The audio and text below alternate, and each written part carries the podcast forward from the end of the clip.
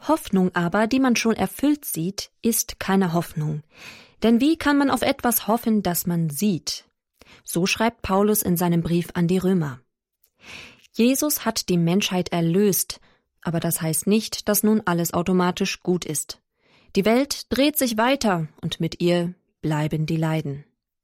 Es bleibt spannend, bis Jesus wiederkommt. Aber wir haben Glaube, Hoffnung und Liebe, mit denen wir diese Zeit überleben.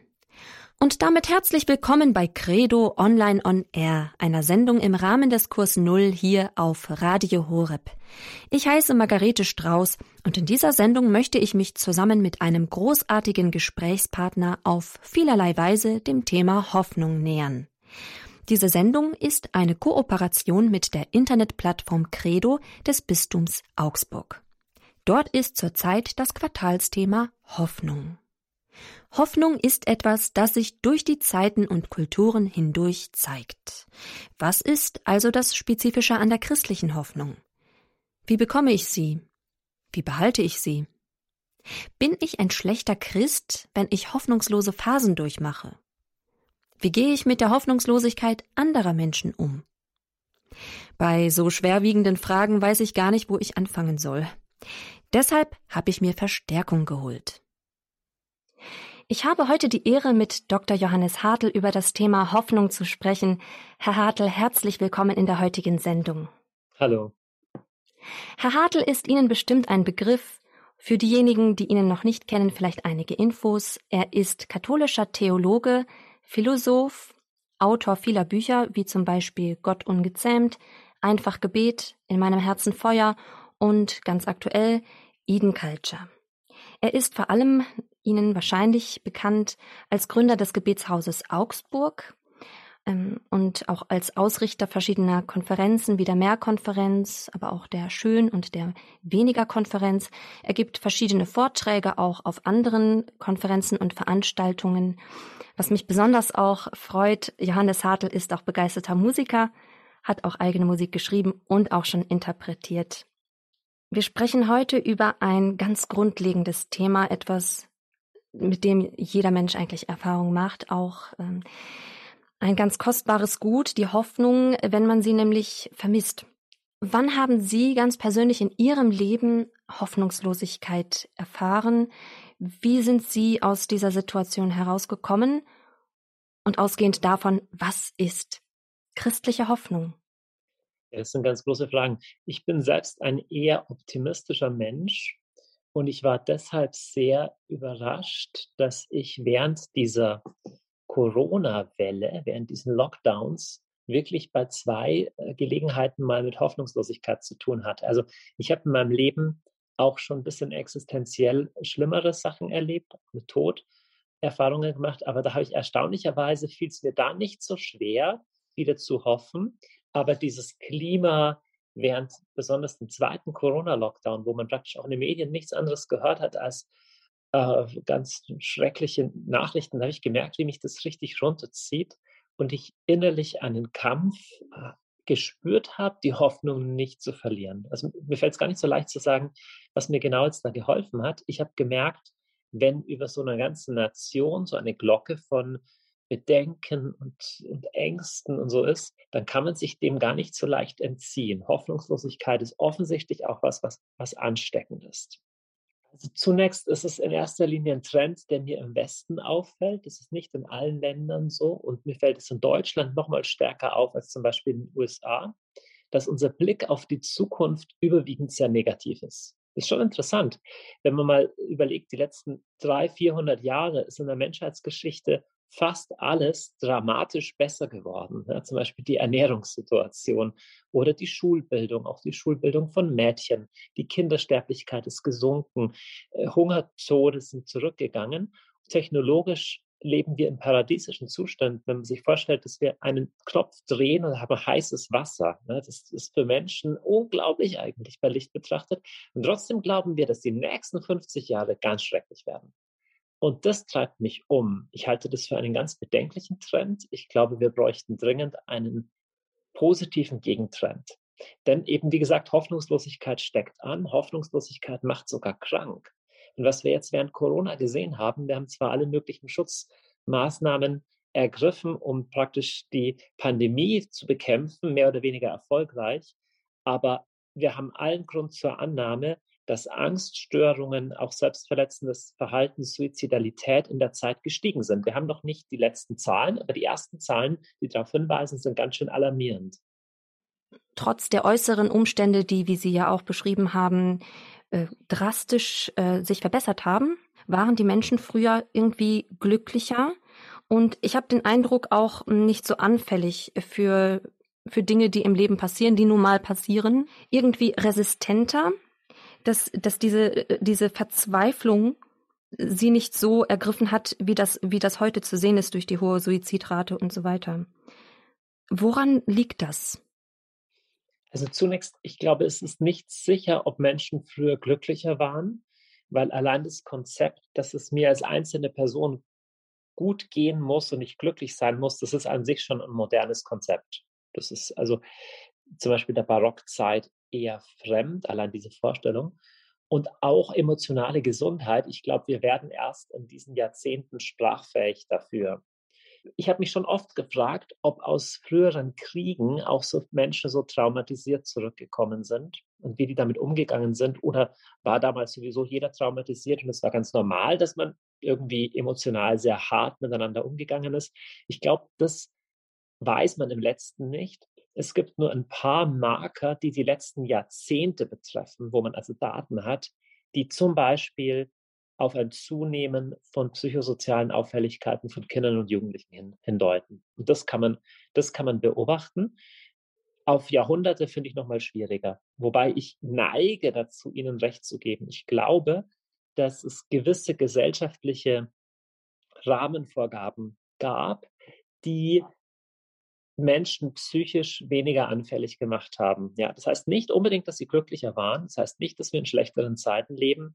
Aber ich glaube, dass unsere moderne Zeit, in der wir leben, psychisch ganz schön belastend für die meisten Menschen ist. Also allein durch die Geschwindigkeit, durch die Gleichzeitigkeit von medialem Geschehen, durch die Menge an Informationen, die auf uns einprasseln und auch auf die Unstetigkeit unserer Lebensumstände, die wir ja alle auch genießen. Ne? Wir alle sind auch keine Aussteiger, die jetzt einen Bauernhof äh, in Australien oder in Uruguay eröffnen. Wir leben in dieser Zeit, aber all diese genannten Trends, glaube ich, sind für unsere Psyche nicht unbedingt so leicht zu verkraften. Also es kommt auf das Individuum eine große Last, sich auch selber irgendwie erfinden zu müssen und sich finden zu müssen, sich definieren zu müssen in einem in einer Kakophonie von, von, von auf, aufeinander einprasselnden Angeboten. Und das, glaube ich, ist tendenziell überfordernd, sodass wir auf jeden Fall, das ist auch meine Sorge, immer fragilere, emotional fragilere Menschen haben. Würden Sie sagen, dass es auch damit zusammenhängt, dass die Menschen früher mehr im Glauben verwurzelt waren und dass das sie irgendwie resistenter gemacht hat? Ich glaube, dass das grundsätzlich schon stimmt, ja. Ich glaube, dass es stimmt. Wobei man nicht vergessen darf, dass es doch in der Vergangenheit überwiegend kein frei gewählter persönlicher Glauben war für die meisten Menschen. Deswegen auch hier Warnung, es, es geht kein Weg dorthin zurück. Wir leben in einer Zeit, in der Religion eine freie Entscheidung geworden ist und es ist auch gut so. Aber sich selber eine Religion, ein Glauben, einen Sinnbezug wählen zu müssen, ist auch eine Belastung. Ja? Letztendlich mehr oder weniger eine Sinnvorgabe vorgesetzt zu bekommen, ist weniger Freiheit, entspricht weniger unserer Vorstellung vom Individuum. Deswegen ist es auch gut, dass wir heute uns da weiterentwickelt haben. Aber es ist auch, ähm, es ist auch eine Entlastung, so sozusagen. Von daher, ja, ich glaube, dass es in einem festgefügten religiösen Rahmen Menschen leichter gefallen ist, ihr eigenes kleines Schicksal einzuordnen in einem größeren Ganzen. Und ich meine, das, das gibt ja auch heute in der Psychologie Studien, dass Glaube sehr wohl helfen kann in Lebenskrisen. Tatsächlich das Glaube und Spiritualität, wenn es ein positives, ein ganzheitliches, ein nicht, nicht toxisches ist, das gibt es ja auch, ne? wenn es ist, dass es dann tatsächlich sogar Kennzeichen von emotionaler Gesundheit sein kann ne? und auch eine, eine Ressource für emotionale Gesundheit. Von daher glaube ich das auf jeden Fall schon, ja. Und wie, wie würden Sie das speziell auf das Christentum und auf den christlichen Glauben, auf die christliche Hoffnung ähm, beziehen? Ich glaube schon, dass das Christentum fundamental was mit Hoffnung zu tun hat. Ich kann zum Beispiel im Buddhismus das Element der Hoffnung weniger klar sehen. Da geht es ja auch stark um die Bewältigung dieser, dieses Verfallenseins an das Leiden, des Verhaftetseins aber dass wir hoffen dürfen, dass die Erde an sich, die ganze übrigens, nicht nur wir Einzelne, erlöst wird, heimgeholt wird, geheilt wird, das ist ja schon eine unglaubliche Perspektive. Ich finde eine viel stärkere Perspektive, als die, dass ich persönlich aus dem Rat der Wiedergeburten irgendwann mich, mich, mich befreien kann. Äh, Paulus, ne, der, in der in, im Römerbrief von der von der ganzen Schöpfung spricht, die in, in also seufzt und in Wehen liegt, ne, ja. die sich nach Erlösung sehnt. Der Begriff der Hoffnung ähm, kommt irgendwie erst so nach Ostern so wirklich ins äh, Blickfeld. Also in den Evangelien kommt er noch gar nicht so großartig vor, sondern erst in der Reflexion, also gerade ähm, in den Briefen bei Paulus ganz oft, ist Hoffnung eine, ein, ein Phänomen, das erst nach der Auferstehung überhaupt wichtig wird. Im Gegenzug vielleicht auch zur, ähm, zur Hoffnung im Judentum, weil ja, das muss man ja ein bisschen zusammen betrachten. Also zunächst würde ich nur teilweise recht geben, aber letztendlich dann doch recht geben. Also der Begriff der Hoffnung hat im apokalyptischen und allgemein prophetischen Judentum eine ganz zentrale Stelle. Also dass Gott sich als heilig erweist, selbst durch die Zerstörung des Tempels, die Wegführung nach Babylon und so weiter hindurch. Das ist das große Thema des israelischen Messianismus, teilweise ja bis heute. Und bei Jesus wird es auf eine erstaunliche Weise durchkreuzt. Also Jesus reiht sich ja nicht einfach ein in die Propheten und sagt, stimmt, das Reich Gottes wird kommen, sondern bei Jesus findet dieses Hoffen eine interessante Doppelperspektive. Es geht also nicht um die Hoffnung, sondern es geht um das schon jetzt. Jetzt ist der Tag da. Jesus ist gekommen. Heute erfüllt sich das, was in Jesaja steht, dass ich den Blinden die Augen öffne und den Gefangenen die Freilassung verkünde. Und was dieses schon jetzt des Reiches Gottes aber dann betrifft, wird erst, oder was es im letzten bedeutet, wird erst in Tod und Auferstehung und Himmelfahrt und der Geistsendung deutlich, dass die Kirche langsam versteht, okay, Jesus ist ein für alle Mal gekommen, mit ihm bricht das Neue in diese Welt ein. Und gleichzeitig sind wir in unserer Existenz ausgespannt zwischen diesen Polen des einmaligen Hereinbrechens des Reiches Gottes in Jesus und des Harrens, Sie haben die Wehen vorher genannt, in denen die ganze Schöpfung lebt, Harren der ganzen Schöpfung auf die vollkommene Erlösung. Und hier wird der Hoffnungsbegriff des Alten Testamentes wie dynamisiert, könnte man sagen. Denn im Alten Testament praktisch eine, eine Aussicht gegeben wird, dass Gott und sein Messias durchkommen wird.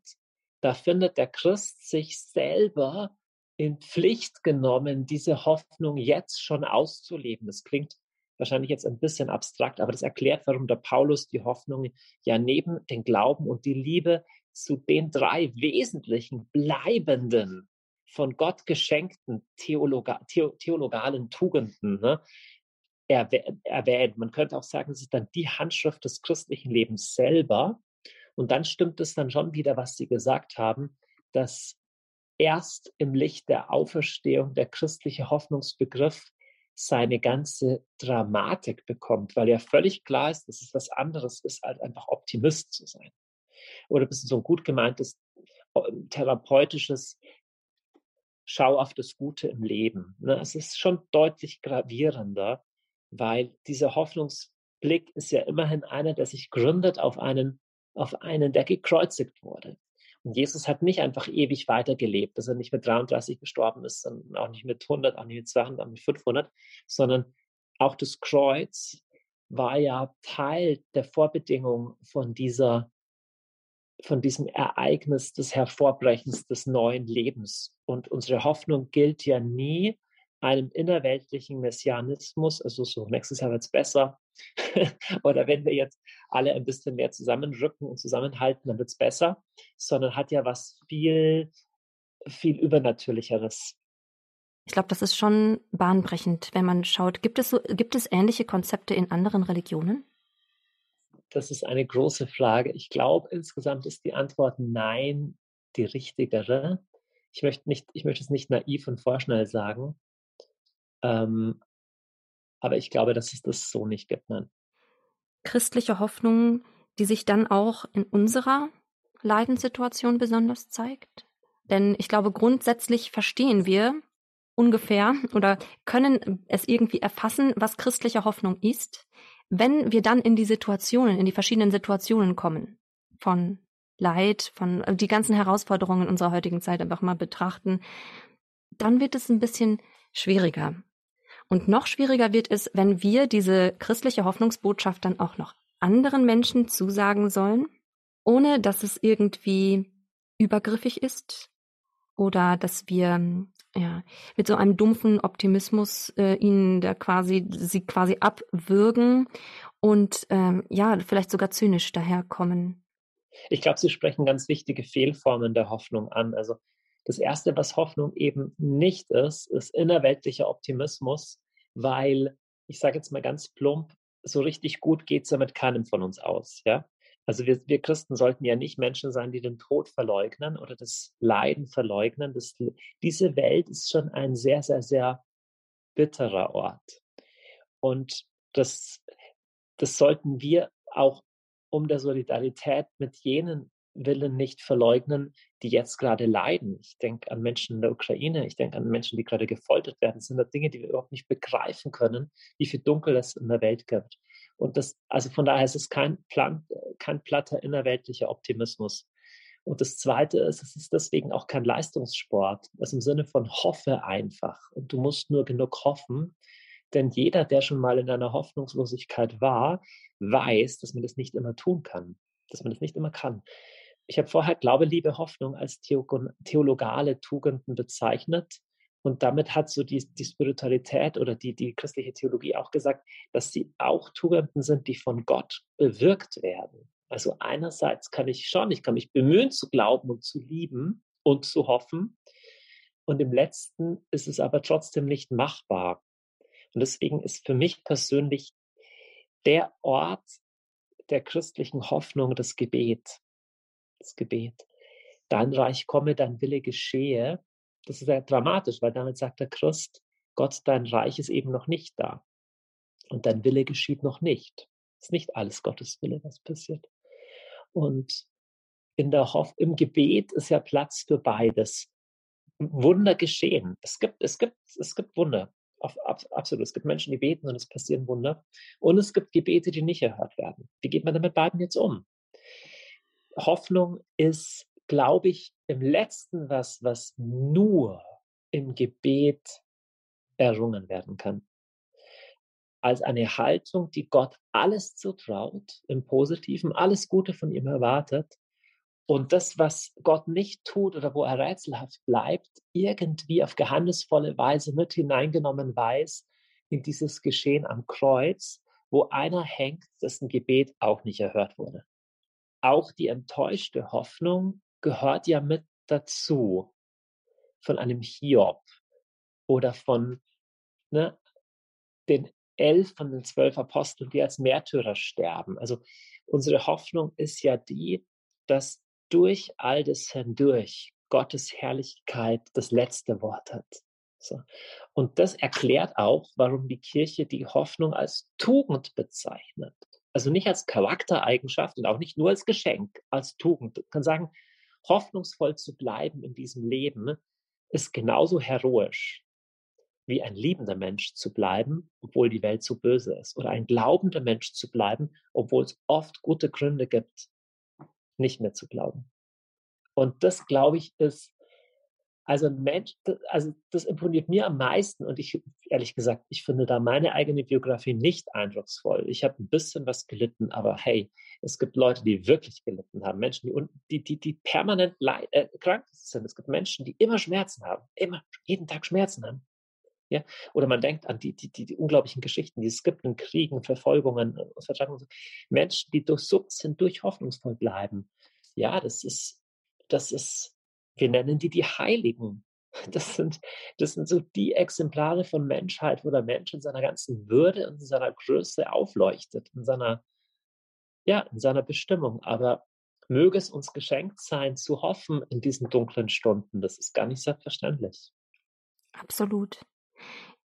Ich denke da auch an verschiedene Situationen. Ich selbst bin Russlanddeutsche, da denke ich an unsere Vorfahren, ähm, von denen es auch zum Beispiel heißt, dass sie mitten in der Steppe im Winter ausgesetzt worden sind nach der Deportation und ein Mann sich erhob und sagte, wir haben Gott in den guten Zeiten gepriesen. Wir wollen es auch tun in den schlechten Zeiten. Und dann haben sie das Tedeum angestimmt. Also, ja.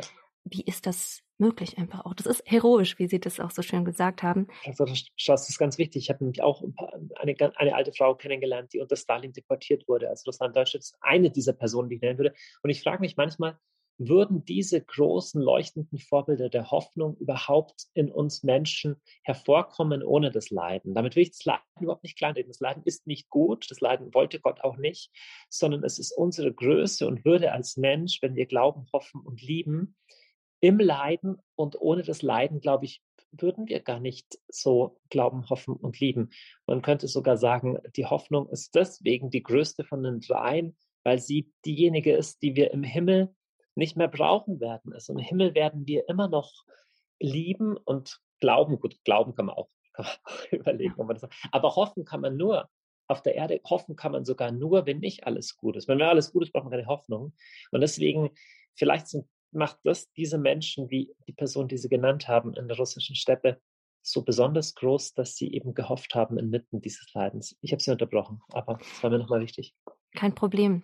Hm, würden Sie denn dann sagen, dass es sogar gut sein kann, dass wir diese Leidenserfahrungen machen, um vielleicht auch empathiefähiger für andere Menschen zu werden? Von Jesus wird es gesagt im Hebräerbrief, ich glaube Kapitel 7, Vers 34, dass er ein mitfühlender Hohepriester wurde, Kraft seines Leidens. Also erstmal, de facto ist es so. De facto, der Bereich, wo man selber mal gelitten hat, da wird man empathisch. Ne? Wenn, wenn einer wirklich mal ja, keine Ahnung, echte Zahnschmerzen hatte oder ein Kind verloren hat oder längere Zeit arbeitslos war oder wie auch immer, ein Paar, das keine Kinder kriegen kann, wie auch immer, dann, dann wird man verständnisvoll.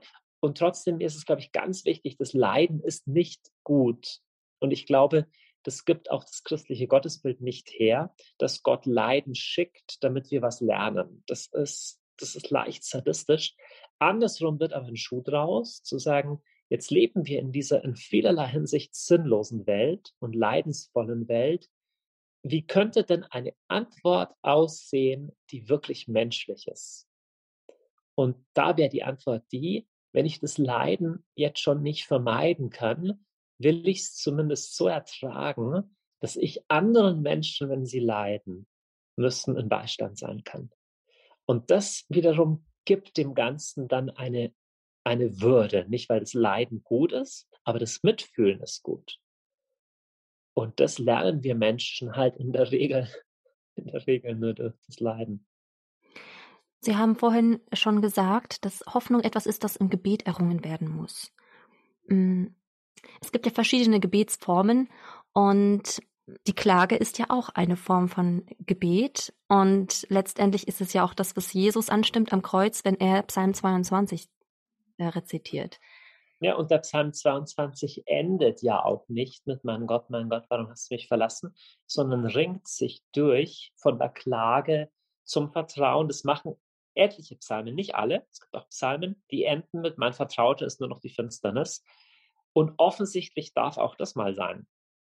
Und das Interessante ist, dass die Lösung in den Psalmen nicht die ist, dass am Schluss die Auflösung kommt, sondern die Lösung ist, dass der Beter seine Klage aber zu Gott bringt.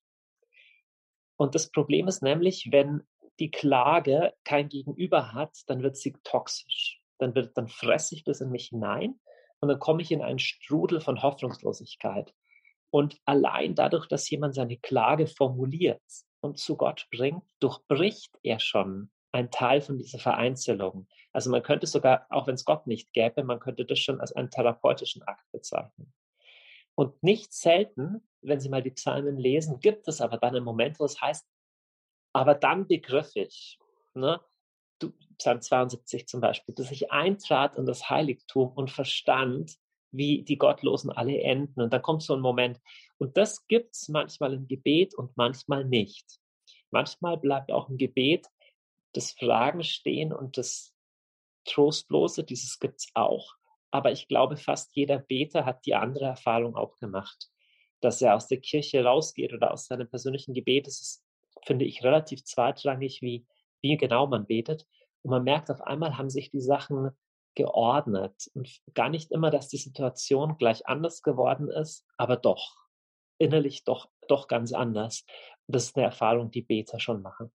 Kann man das denn nicht eigentlich auch ähm, als Konsequenz weiterführen im, äh, in den zwischenmenschlichen Bereich, dass das vielleicht auch ein, ein möglicher Ansatz ist, wie man Menschen helfen kann, die in einer Leidenssituation sind, in Hoffnungslosigkeit versinken, dass man ihnen, selbst wenn man ihnen nichts großartig zusprechen kann, einfach schon ein Gegenüber bietet. Absolut. Mhm. Absolut. Also in der Regel brauchen ja Menschen, die schwer leiden, nicht unsere Antworten und auch nicht unsere Tipps, sondern unsere Nähe. Ne? Also wer selbst mal äh, wirklich getrauert hat, Menschen verloren hat, der hat nicht einfach nur die Frage, wie konnte Gott das zulassen, vielleicht auch, aber er sehnt sich auch, also ich sage einfach nur, manchmal kommen dann die Christen und sagen, ja, aber jetzt ist er ja im Himmel und du weißt, Gott hat es zugelassen. Aber oft ist das gar nicht die Frage, sondern man braucht einen Freund, der mitgeht und zuhört.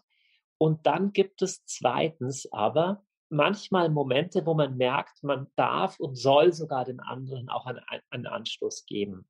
Also ich würde auch nicht nur beim Zuhören bleiben und beim Empathischen, sondern an einem gewissen Punkt darf man auch dem Trauernden oder dem hoffnungslosen Menschen die Verantwortung zusprechen, zu sagen, schau, und jetzt ist es aber an dir, deine Sicht zu weiten. Also es ist ein ganz äh, schmaler Grad, weil die Gefühle in uns, die, die wollen gehört werden und brauchen ein liebendes Gegenüber, das nicht verurteilt, weil Gefühle sind weder gut noch schlecht. Gefühle sind da, Trauer ist da. Bei Gedanken ist es aber anders. Gedanken können schon wahr oder falsch sein.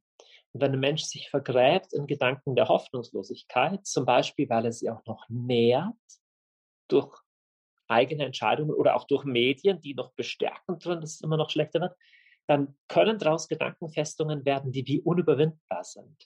Und da brauchen wir schon ein Gegenüber. Übrigens ist so ein Gegenüber auch schon die Schrift. Ne? Die Bibel konfrontiert uns auch, aber auch wir einander zu sagen, schau jetzt, jetzt bist du zum Beispiel in einem Selbstmitleidskarussell. Ne? Du, bist, du bist das arme Opfer und alles sind böse zu dir. Hör dir mal selber zu, ob dir das gerade wirklich gut tut, ob das wirklich die Wahrheit ist, die du, die du sagst. Ne? Und sie haben mich ganz am Anfang gefragt, was hat mir zum Beispiel in, in, in diesen Situationen von Hoffnungslosigkeit geholfen? Ich habe zum Beispiel gemerkt, dass ich nicht alles glauben darf, was ich denke. Ne? Also in einer Situation, wo man gerade echt schlecht drauf ist und so, man darf sich selber dann nicht zu ernst nehmen. Man muss wissen, hey, es ist gerade so und dann ist es halt mal ein, zwei Wochen dunkel, dann ist es so, vielleicht auch mal ein bisschen weniger Medien anschauen, ein bisschen weniger Corona-Statistik studieren jeden Morgen, mal lieber in die Sonne schauen oder spazieren gehen oder mit dem Hund Gassi gehen oder in die Kirche oder sowas Sinnvolles.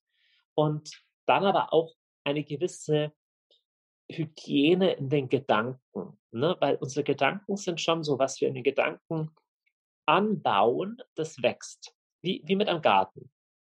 Und wenn wir halt ständig Sorgen und Ängste und negative Sachen anbauen, dann wächst es.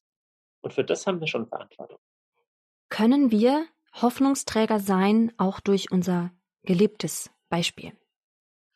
Und da denke ich ganz besonders an den Fall Philipp Mickenbecker, der letztes Jahr gestorben ist. Bald jährt sich ja sein Todestag im Juni, wenn ich mich recht entsinne.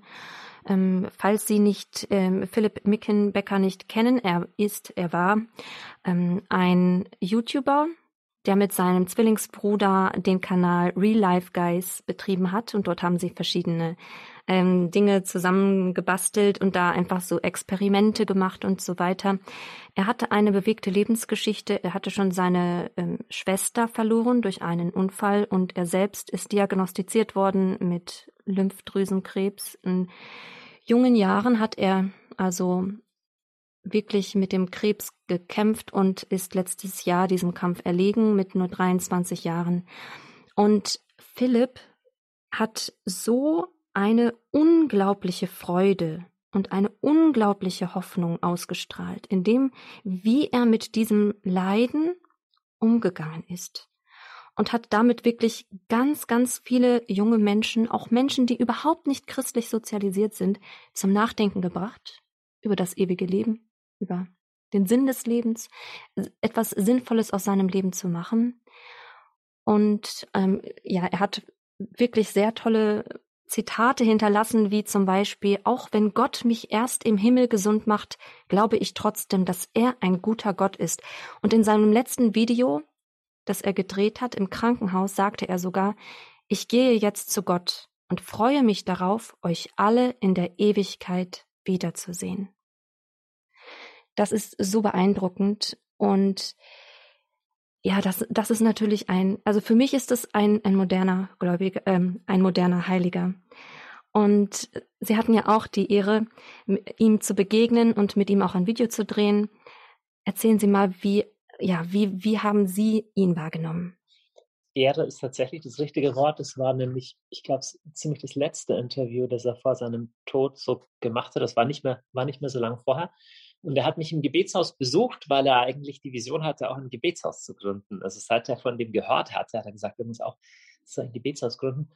Also er erschien mir ein junger Mann, der einfach sehr, sehr, sehr schon in der Ewigkeit gelebt hat. Und das Interessante ist, bei ihm war es in der Schwebe. Also er hat immer gesagt, nee, nee, er weigert sich komplett überhaupt nur an den Tod zu denken, weil er geht davon aus, dass Gott ihn heilt. Und dann aber im Nebensatz, aber wenn es nicht macht, ist auch okay. So. Und er hat mich ein bisschen erinnert an Christen, die ich kennengelernt habe, zum Beispiel in China, in der Untergrundkirche oder in anderen Ländern, wo Christen für ihren Glauben verfolgt werden, wo es für Christen relativ normal ist, mit dem Tod zu rechnen oder zumindest wissen, dass Christ zu sein heißen kann, dafür zu sterben. Und das ist ja, wenn man das Neue Testament anschaut, ist das ja die christliche normale Existenz. Aber für uns so wohl situierte Westler ist es ja doch ein bisschen krass.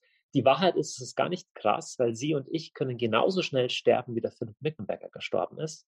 Wir beide sind eine Diagnose entfernt davon oder ein Verkehrsunfall. Und das ist total unbequem und das schieben wir weg, bis es einen dann ereilt. Und deshalb habe ich den Philipp als einen da irgendwie sehr nüchternen und geerdeten jungen Mann kennengelernt. Und ich muss sagen, was mich am meisten beeindruckt hat überhaupt war, ich habe dann nach und nach auch so seine Freunde kennengelernt, die dann auch ähm, mit ihm so Tag und Nacht bis zum Tod gelebt haben. Und mit einigen bin ich immer noch gut befreundet und gut in Kontakt. Und die haben als Gemeinschaft ein Bild von Hoffnung und auch von, von erbarmender Liebe gezeigt. Das war für mich von der Botschaft her etwa genauso stark wie das persönliche Zeugnis von ihm. Ne? Also die eine, die Janet, hat, hat zu mir gesagt, für, für sie war es eine Ehre, dass sie ihm aus seiner offenen Krebswunde ähm, die Maden raussäubern durfte, weil er dann Maden da bekommen hat. Auch das gehört ja zur Hoffnung, dass wir das nicht nur alleine machen. Wir sind ja nicht nur Einzelkämpfer, sondern dass wir einander tragen, auch die Leidenden ertragen und mittragen, durchtragen und auch denen dienen. Das hat die Kirche irgendwie immer verstanden, dass auch die Kranken eine wichtige Botschaft für uns Gesunde haben. Oder die Mutter Teresa hat da ganz vieles drüber gesagt und die Päpste immer auch wieder Welt, Weltgewährstag der Kranken und alles zu wissen, ja, es gibt was in diesem Leiden Christi, was wir nur verstehen im Kontakt mit leidenden Menschen. Und Jesus als der Arme, Jesus, der unsere Krankheit getragen hat, einmal mehr nicht, um die Krankheit zu glorifizieren. Und das, da gibt es auch ganz schräge Dinge, das meine ich nicht, sondern all das wird geheiligt durch die Liebe. Und wie diese Gemeinschaft von jungen Menschen da durchgegangen ist, hat nicht nur mich beeindruckt, sondern bei der Beerdigung selber von ihm oder unmittelbar davor, da war ich dann auch dabei, haben sich auch gleich noch zwei von denen taufen lassen, die gar nicht bislang Christen waren. Also er hat ja sehr, sehr, sehr immer offen mit seinem Glauben gelebt, auch mit Menschen, die gar nicht geglaubt haben. Und da haben also bei der Beerdigung zwei Zeugnis gegeben, dass sie sich jetzt auch für die Taufe entschieden haben. Und was Sie vorher angesprochen haben, wie sieht denn christliche Hoffnung aus, die nicht nur Optimismus ist? Christliche Hoffnung sieht so aus, dass Stephanus zu Tode gesteinigt wird, aber er sieht den Himmel offen Und als Folge davon breitet die ganze Kirche sich überall aus. Die werden zwar zerstreut dann, aber überall breitet das Evangelium sich aus. Christliche Hoffnung ist, dass der, der Philipp Mickenbecker zwar nicht geheilt wird, sondern stirbt an Krebs, aber dass sein Tod wahrscheinlich Tausende, vielleicht sogar Hunderttausende, man kann es ja nicht zählen, von Menschen inspiriert und die sich vielleicht für den Glauben dann entscheiden, für Jesus entscheiden. So irgendwie. Und dafür war er, finde ich, ein unglaublich glaubens glaubwürdiges Beispiel. Das heißt, an ihm sieht man wirklich, wie Sie schon mit dem Begriff der, des Geerdeten gesagt haben, dass wahre christliche Hoffnung, eine gesunde christliche Hoffnung, alles andere als Vertröstung ist. Ja, das ist sogar ganz wichtig, weil es gibt wirklich den falschen Trost. Das ist ja was ganz, ganz doofes, ein nicht ernst nehmen des Leidens. Ja. Ja, ganz spannend, auf jeden Fall. Mir ist gerade noch ein anderes Bild aus der frühen Kirche irgendwie die ganze Zeit auch aufgegangen, nämlich die ersten Christen, die teilweise ja wirklich äh, auf grausame Weise den Märtyrertod gestorben sind, in, also zu Tierhetzen zum Beispiel verurteilt wurden, im Angesicht, im Angesicht der wilden Tiere noch mit einem Loblied ja in den Tod gingen. Das ist ja im Grunde ähm, sehr ähnlich mit dem, mit dem, mit, mit dem geöffneten Himmel, den sie ja schon quasi sehen, dass sie mit einem Lobpreis auf den Lippen in den Tod gehen. Ja, ich kenne, also ich kenne heute solche Menschen, ja. Ich war in etlichen Ländern unterwegs, wo es einen hohen Preis kostet, Christ zu sein. Und ich habe Leute kennengelernt, die gefoltert wurden. Ich möchte nicht ins Detail gehen. Oder die Bombenattentate überlebt haben oder deren deren Familienangehörige getötet wurden für Jesus oder die im, die im Gefängnis waren. Ich denke an so Länder wie Indien oder äh, Tadschikistan und, und so weiter, Iran, China. Und da kann man das nicht selten erleben. Es ist teilweise so, dass einem dann das Christentum bei uns im Westen wie eine Kopie vom Original vorkommt. Also man denkt, das ist ja gar nicht das Echte, not the real deal. Ne? Also wo man irgendwie beides merkt. Einerseits wirklich dieses Leiden, wie mir ein chinesischer Pastor erzählt, er sagt, ja, wenn, wenn raus, rausgefunden wird, dass ich hier eine Hauskirche habe, gehe ich zehn Jahre ins Gefängnis und mein Haus wird, wird enteignet. Das heißt, meine Familie hat das Haus, meine Familie hat keinen Besitz mehr und ich habe auch nie wieder einen Job, keine altes also zehn Jahre. Wenn ein Nachbar mich verpfeift und trotzdem machen die das, trotzdem treffen die sich Sonntag für Sonntag in Hauskirchen. Und die hatten beides, wirklich dieses, wie Paulus sagt, ich trage an meinem Leiden, an meinem Leib beides, das Todesleiden Christi an mir und seine Auferstehungskraft. Also das ist was, was ich so bei den, bei den verfolgten Christen oft erlebt habe, eine Freude, die schon halb im Himmel ist, die übernatürlich ist. Das hatte der Philipp auch am Ende seines Lebens. So und ganz äh, schon, schon, schon Leben im Licht dessen, was dann kommt, aber trotzdem ein, ein tiefes, ja, eine tiefe Bekanntschaft auch mit dem Leiden. Ich spreche über sowas wirklich nur höchst zögerlich. Das klingt fast unanständig, wenn man selber so eher wohl situiert und gesund und noch relativ jung lebt. Aber ich glaube, das ist im letzten die christliche Wahrheit. Und es gibt ja auch wirklich viele mh, hm, beunruhigende Entwicklungen in dieser Richtung, dass man wirklich sich da, da, also, dass man diese Bestrebungen hat, ein Paradies auf Erden zu errichten, dass man das Leben einfach auch ähm, immer mehr verlängern kann und auch diese ganzen, der ganze Bereich Transhumanismus ist da ja auch immer mehr im Kommen, dass man sich so klammert an das Diesseits. Was würden Sie sagen? Das, ich würde sagen, dass es ein unglaublich schmaler Grad ist, denn einerseits sind wir Menschen ja geschaffen von Gott, diese Erde zu bebauen und zu bewahren und dieses Leben zu bewältigen. Deshalb ist eine Jenseitsvertröstung mittlerweile zu Recht unter einem gewissen Verdacht. Das Diesseits, den Leib, das Geld, so die Sachen alle so auf die Seite zu schieben und praktisch nur auf das Jenseits zu schauen. Wir sind sehr wohl berufen, dieser Erde den Geschmack des Himmels zu geben und Welt zu gestalten. Absolut. Und wir tun das erstaunlicherweise dann am menschenwürdigsten, wenn wir wissen, dass der Mensch nicht Gott ist.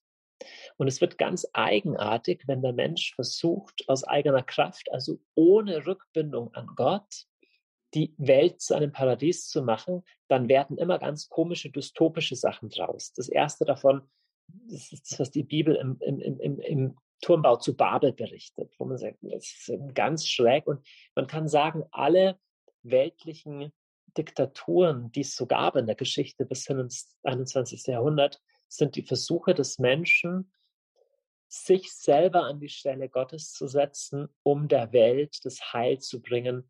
Und das wird immer das ultimative Unheil. Und in der Gefahr sind wir jetzt auch, weil unsere technischen Möglichkeiten zum ersten Mal in der Menschheitsgeschichte anfangen, den Menschen selber komplett manipulieren zu können. Das ist der Trend, den Sie mit Transhumanismus beschrieben haben. Also wir haben angefangen im 19. Jahrhundert oder schon vorher, aber besonders im 19. Jahrhundert Elektrizität beherrschen zu können. Im 20. Jahrhundert die, die, die Kernspaltung.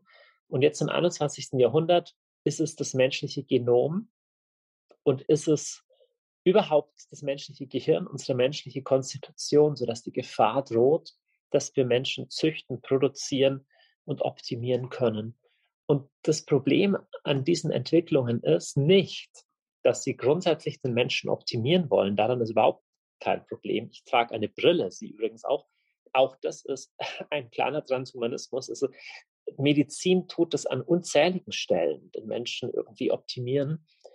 Und das Problem ist, es wird alles vergiftet, es wird alles schräg, wenn das Menschenbild nicht mehr klar ist. Und da kommt diese alte Kategorie ins Spiel, die ich gerne das Heilige nenne, das Unverfügbare, ziemlich das Gleiche, wovon die Garten-Eden-Geschichte erzählt. Das ist ein bisschen philosophisch, aber in der Garten-Eden-Geschichte, das Problem ist ja nicht, dass die Eva oder der Adam wie Gott sein wollen. Das sind sie ja schon. Gott hat sie ja in ihrem Abbild erschaffen. Sondern das Problem ist, dass sie wie Gott sein wollen, indem sie so tun, als gäbe es ihn nicht, indem sie sich selber zum Maß aller Dinge machen wollen. Was gut und böse ist, das schnappe ich mir mal selber. Das ist die Frucht der, des Baumes der Erkenntnis von Gut und Böse, von der zu essen. Es gibt in den unterschiedlichsten Kulturen Dinge, die tabu sind, Dinge, die heilig sind. Es ist nicht in allen Religionen gleich, aber es gibt gewisse Ähnlichkeiten. Und wir leben jetzt aber in einer Zeit, in der der Mensch einerseits immer weniger religiös ist, das heißt, also zumindest wir im Westen, das heißt, wir sagen, naja, wir, das muss die Wissenschaft rausfinden, ob, ab wann jemand menschliches Leben ist oder so. Und gleichzeitig haben wir aber die technischen Möglichkeiten, immer mehr zu tun. Und das ergibt ein Ungleichgewicht, sodass wir Medizin zunehmend nicht mehr im Dienste einfach nur des Menschen erleben, sondern zunehmend im Dienste einer Menschenselektion, einer Menschenzucht. Und hier müssen wir wachsam sein. Und trotzdem, wir sollten als Christen Fortschritt nicht verteufeln, denn Fortschritt ist positiv. Fortschritt entspringt unserer Beauftragung von Gott, den Garten zu bebauen und, zu, und schöpferisch zu sein. Und ich hoffe, dass die Medizin Alzheimer und Krebs und alle möglichen weiteren Gendefekte besiegen wird. Absolut. Umso wichtiger ist es aber hochzuhalten, was der Mensch ist und was an ihm unverfügbar ist. Seine Würde, sein Leben, seine Ebenbildlichkeit Gottes als Mann und Frau, als freies Individuum, eben nicht als Roboter, nicht als Computer, nicht programmierbar, nicht züchtbar, nicht verkauf, nicht verkäuflich, nicht käuflich und nicht verkäuflich. Diese Kategorien werden noch viel wichtiger werden in der Zukunft, gerade weil Technologien immer mehr den Unterschied zwischen dem Mensch und einer Ware vermischen. Danke für diese sehr differenzierte Antwort. Ähm, Sie haben schon das Stichwort Dystopie genannt. Um vielleicht nochmal zu Ihrem aktuellen Buch ähm, zurückzukehren und zu der Bewegung. Sie haben ja das Buch Eden Culture geschrieben und auch eine Bewegung ins Leben gerufen mit demselben Titel. Was hat es damit auf sich? Es gibt ja auch schon Veranstaltungen. Ich habe gelesen, in Köln gab es schon etwas und am 23. Juli wird es eine Veranstaltung in Stuttgart geben. Vielleicht ähm, beschreiben Sie einmal kurz, was ist das für eine Bewegung? Was äh, hat das vielleicht auch mit dem Buch zu tun und was ist das zentrale Anliegen? Also grundsätzlich geht es um die Frage, wie wollen wir die Zukunft gestalten, dass sie noch menschenwürdig ist und dass sie menschliches Antlitz trägt. Und mich nervt es ein bisschen, dass so die größten Bewegungen, die wir haben, zum Beispiel wie Fridays for Future und so, doch auch sehr dystopisch sind. Bei allem Guten, die Ökobewegung hat uns ganz viel Gutes beschert, ist auch in der ökologischen Bewegung oft so die Frage, aber was genau macht den Mensch aus? Also ist der Mensch wirklich sowas wie so ein Krebsgeschwür, wie ein Schädling des Planeten? Das finde ich eine ganz schlimme Aussicht. Und was bräuchten wir denn als Menschen, um auf Herzensebene zu überleben? Der Mensch braucht ja zum Überleben mehr als nur Luft und, und Wasser und so weiter. Also der Mensch lebt eben nicht vom Brot allein. Und ich habe so die These aufgestellt, er braucht Sinn, Verbundenheit und Schönheit. Für mich als gläubiger Mensch, als Christ, fließt es im letzten alles aus Gott. Aber man muss kein Christ sein, um zu verstehen, dass Sinn, Verbundenheit und Schönheit wichtig sind. Deswegen versteht sich Eden Culture als Buch, aber also auch als Bewegung, als einen Diskursbeitrag absolut auch in die säkulare Welt hinein. Zu sagen, lass uns doch Menschen versammeln, die sagen, okay, Verbundenheit ist wichtig. Das fängt an, die Verbundenheit mit mir selbst. Wir spüren uns ja immer weniger. Wir haben eine immer kontaktärmere Gesellschaft. Wir haben eine, wo es immer mehr einsame Menschen gibt. Über all das kann man sprechen, auch ohne explizit jetzt über den Glauben zu sprechen. Wir haben eine Gesellschaft, eine Welt, wo das Thema Schönheit angefochten ist von einem Blick auf totalen Kapitalismus und Kommerz, also wo das Schöne praktisch nur gesehen wird, wenn du es auch vermarkten kannst. Wir haben nicht unbedingt eine sinnorientierte Gesellschaft, sondern eine profit- und selbstoptimierungsorientierte Gesellschaft. Und was passiert aber dann mit uns als Gesellschaft, wenn wir das Ringen um die Wahrheit und den Sinn verlieren? Jetzt kann man über all das ein Buch schreiben, das habe ich auch gemacht, aber interessanter ist es noch zu sagen, ja gut, was kann man konkret ändern? Und jetzt bin ich nicht derjenige, der die Antwort hat, was man alles ändern kann. Und ich befürchte, Sie sind es auch nicht. So, und deswegen haben wir gesagt, wir können einfach mal in, in, hineinrufen, wer macht irgendwas? Wer ist ein Künstler? Wer ist Forscher? Wer ist Autorin?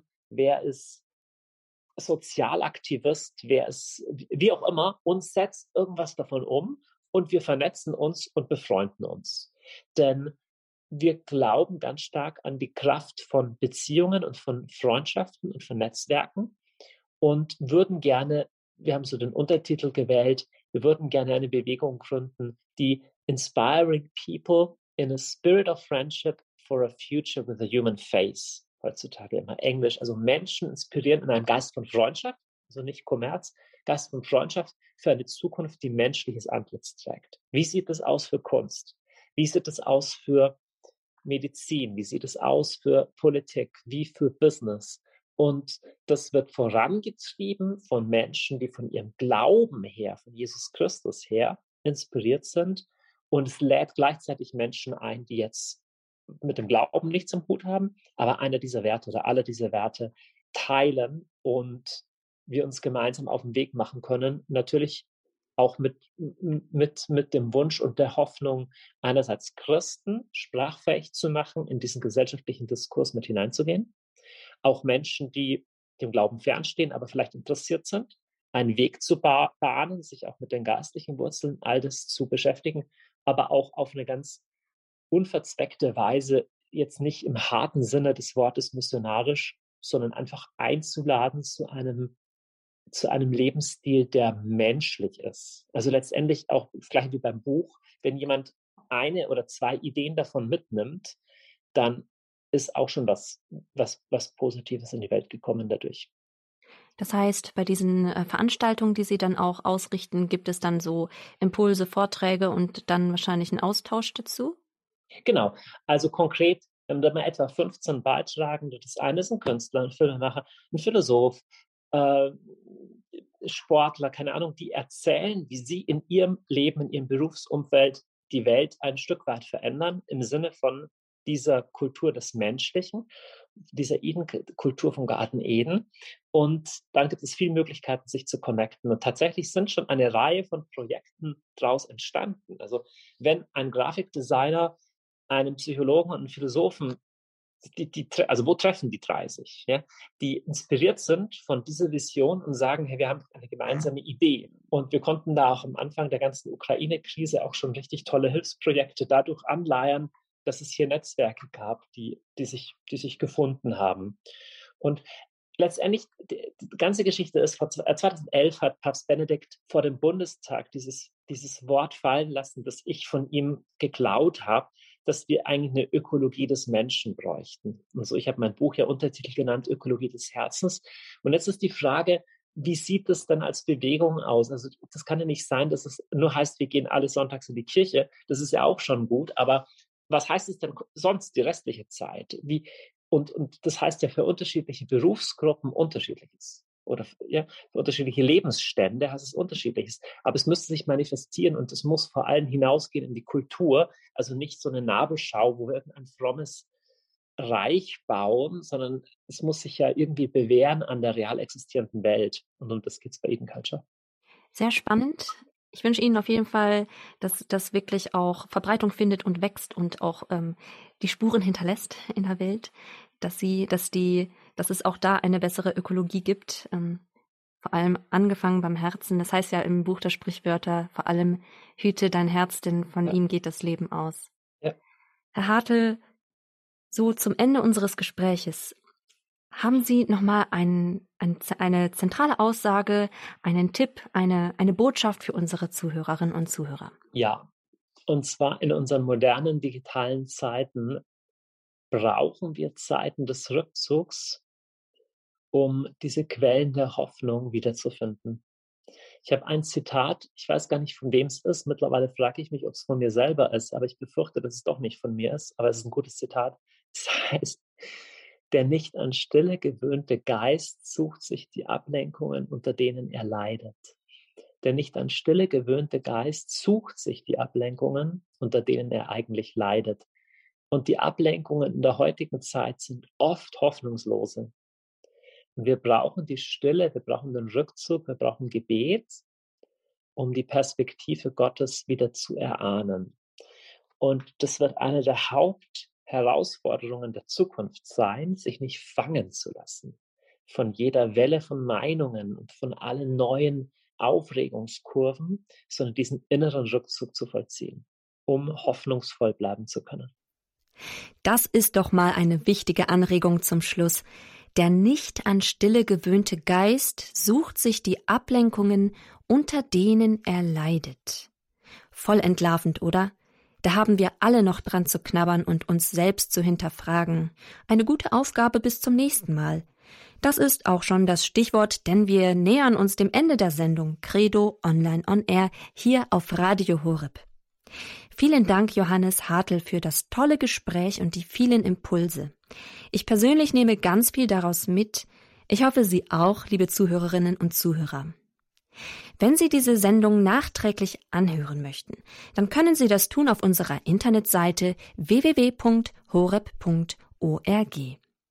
Auf dieser Seite finden Sie auch den Link zu Credo, der Internetplattform des Bistums Augsburg mit weiteren Beiträgen zum Thema Hoffnung und auch die Seite zur neuen Bewegung Eden Culture, die Johannes Hartl ins Leben gerufen hat. Wenn Ihnen diese Sendung Credo Online on Air gefallen hat, können Sie diese auch als CD anfordern. Rufen Sie dafür ab Montag bei unserem Hörerservice an unter der 08328 921 120. Hier geht es im Programm gleich weiter mit dem Abendlob der Kirche, der Vesper und jetzt in der Osterzeit mit dem Regina Zähli, zusammen mit den Klarissenkapuzinerinnen von der ewigen Anbetung. Ich bin Margarete Strauß und ich habe mich sehr gefreut, Sie durch diese Sendung zu begleiten. Nächstes Mal, nämlich wieder am letzten Samstag im Monat, gibt es weitere coole Themen und faszinierende Gesprächspartner. Bis dahin wünsche ich Ihnen alles Gute und Gottes Segen. Hier ist Radio Horeb Leben mit Gott.